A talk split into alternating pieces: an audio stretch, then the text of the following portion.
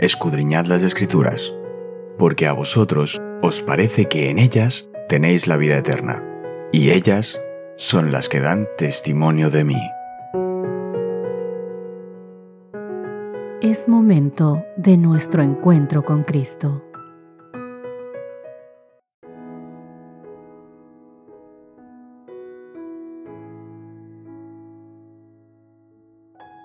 Hola, hola, ¿qué tal queridos amigos? Qué gusto saludarles en esta hermosa mañana de martes 21 de marzo. El Señor hasta hoy nos ha sostenido y nos permite disfrutar de un nuevo día, una nueva mañana, una nueva tarde, una nueva noche, llena de cosas maravillosas que podemos disfrutar con su linda compañía.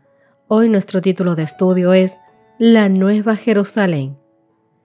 Queridos amigos, la descripción bíblica de la Nueva Jerusalén es lo que Abraham vivió por fe. Hebreos capítulo 11, verso 10 nos dice, porque esperaba la ciudad con fundamentos, cuyo arquitecto y constructor es Dios. La Nueva Jerusalén es la obra maestra de Dios. Está construida para quienes lo aman y guardan sus mandamientos. La Nueva Jerusalén será el hogar de los hijos fieles de Dios en el cielo durante ese milenio que estaremos con Él y posteriormente en la tierra nueva por la eternidad. Hay buenas noticias, queridos amigos, para los que no nos gusta empacar o mudarnos. Dios se encargará de todo. Juan dice que vio la ciudad. En Apocalipsis capítulo 21, verso 2, Juan dice, y yo, Juan, vi la santa ciudad, la nueva Jerusalén, que descendía del cielo de Dios, engalanada como una novia para su esposo. Leamos juntos Apocalipsis capítulo 21. Veamos cuáles son algunas de las cosas que se nos prometen allí. Vi un cielo nuevo y una tierra nueva, porque el primer cielo y la primera tierra pasaron, y el mar ya no existía más.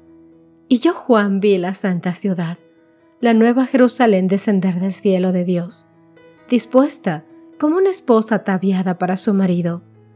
Y oí una gran voz del cielo que decía, He aquí el tabernáculo de Dios con los hombres.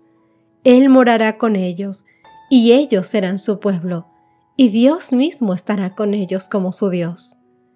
Enjugará Dios toda lágrima de los ojos de ellos, y ya no habrá más muerte, ni habrá más llanto, ni clamor, ni dolor, porque las primeras cosas pasaron. Y el que estaba sentado en el trono dijo, He aquí yo hago nuevas todas las cosas y me dijo, escribe, porque estas palabras son fieles y verdaderas. Y me dijo, hecho está. Yo soy el alfa y el omega, y el principio y el fin. Al que tuviere sed, yo le daré gratuitamente de la fuente del agua de vida. El que venciere, heredará todas las cosas, y yo seré su Dios, y él será mi hijo. Pero los cobardes e incrédulos, los abominables y homicidas, los fornicarios y hechiceros, los idólatras y todos los mentirosos tendrán su parte en el lago que arde con fuego y azufre, que es la segunda muerte.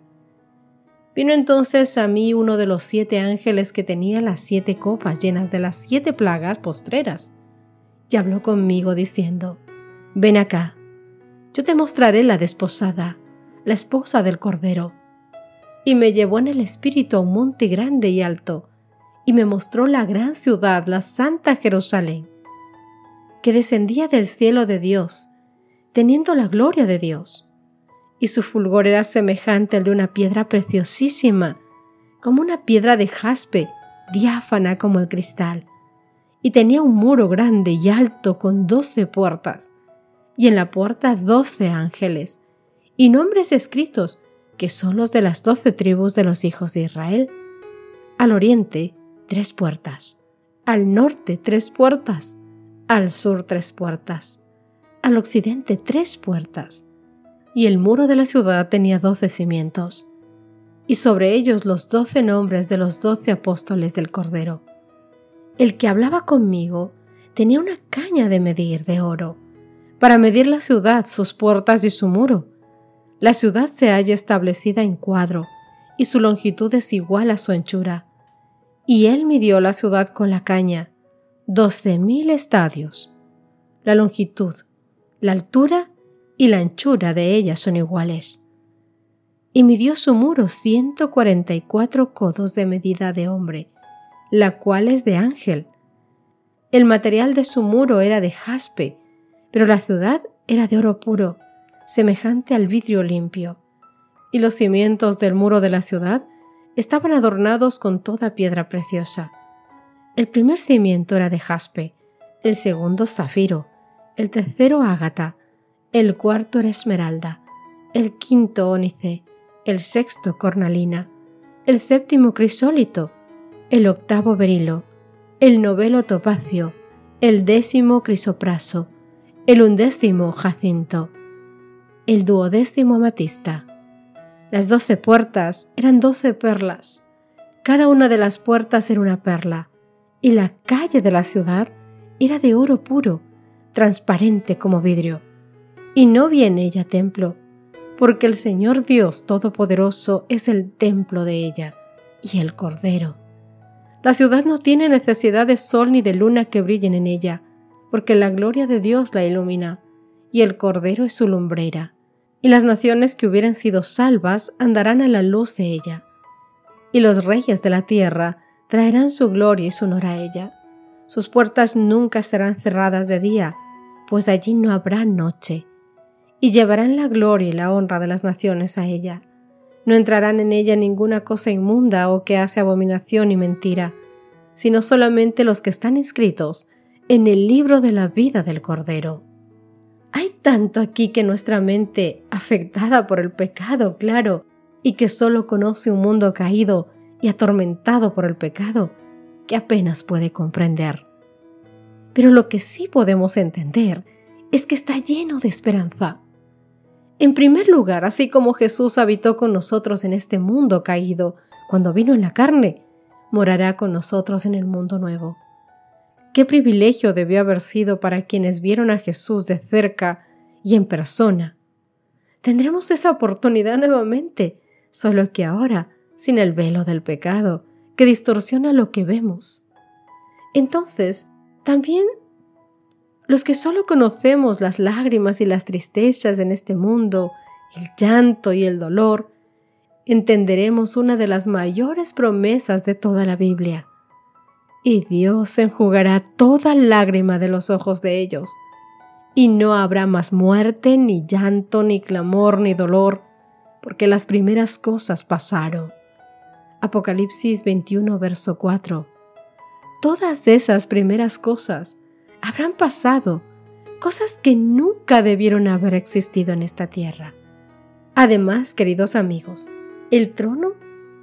Además, queridos amigos, del trono de Dios fluye el río puro de vida, y a ambos lados del río está el árbol de la vida.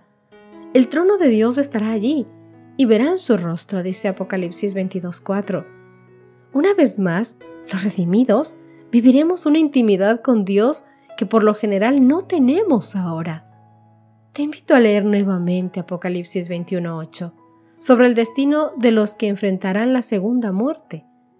La Biblia dice, pero los cobardes e incrédulos, los abominables y los homicidas, los fornicarios y hechiceros, los idólatras y todos los mentirosos tendrán su parte en el lago que arde con fuego y azufre, que es la muerte segunda.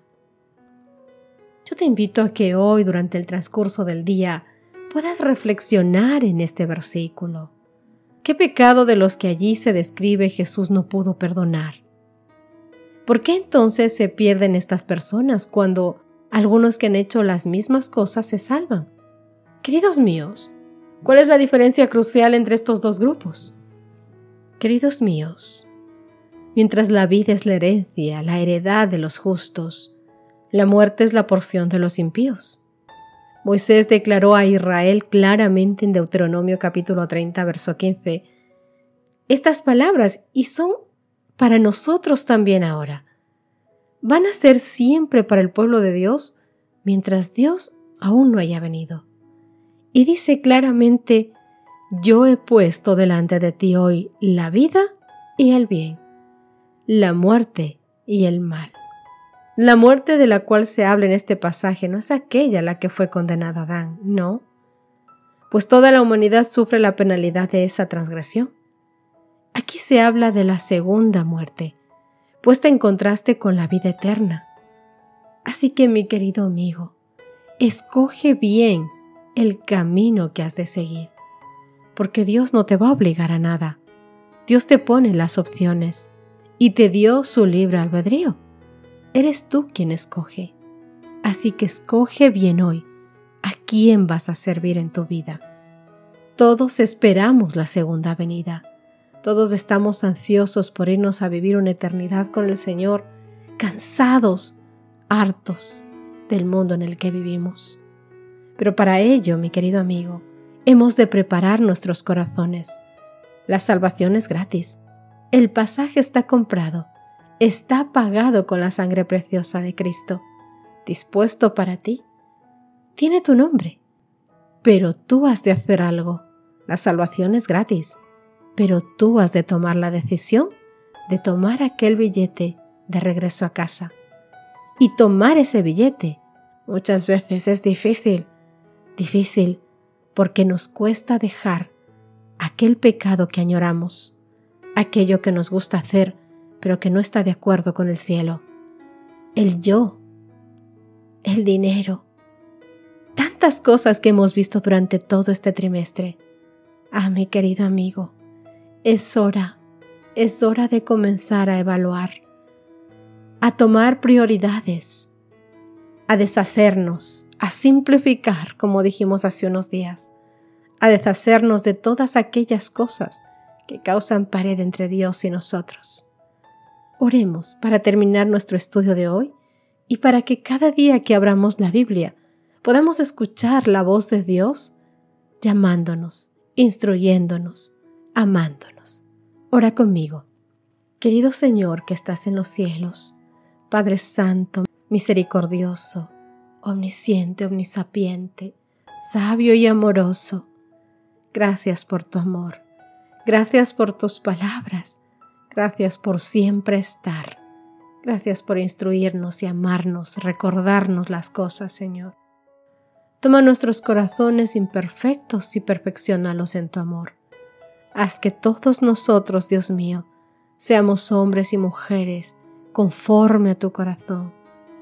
Que nos gocemos, Dios mío, de tu palabra, que nos gocemos en tu verdad, que busquemos, que anhelemos, Dios mío, obedecerte.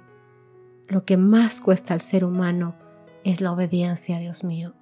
Es dejar de lado el ego, el orgullo, el yo, para poner en primer lugar tu voluntad, tus deseos, tu palabra. Que en realidad, Señor, todo ello es para bien nuestro, porque tú no quieres nada malo para nosotros. Al contrario, tus pensamientos son tan grandes que si hoy pudiéramos entender y comprenderlo claramente, Señor, no dudaríamos de un instante en dejar cualquier cosa por seguirte. Pero somos tan necios, tan cortos de pensamiento, Señor. Por favor, trabaje en nuestros corazones. Te rogamos por el Espíritu Santo, para que Él nos haga entender, para que Él nos haga ver, para que Él haga que duela, Señor, en el corazón las cosas que hacemos mal en contra tuya. Por favor, Dios mío, sabemos que tú terminarás la obra en nosotros y esa es nuestra confianza, que quizás hasta hoy seguimos, Dios mío, pecando y hemos hecho mal, pero estamos en el proceso. Estamos en el proceso, Señor, y llegará el día en que tú nos habrás cambiado, Dios mío, por tu obra, por tu amor y por tu gracia. Y por eso hoy te damos muchísimas gracias, Señor. En el nombre de Cristo Jesús. Amén y amén. Que Dios os bendiga, mi querido amigo y amiga que me escuchas. Nos encontramos mañana. Gracias por acompañarnos. Te recordamos que nos encontramos en redes sociales. Estamos en Facebook, Twitter e Instagram como Ministerio Evangelike. También puedes visitar nuestro sitio web www.evangelike.com.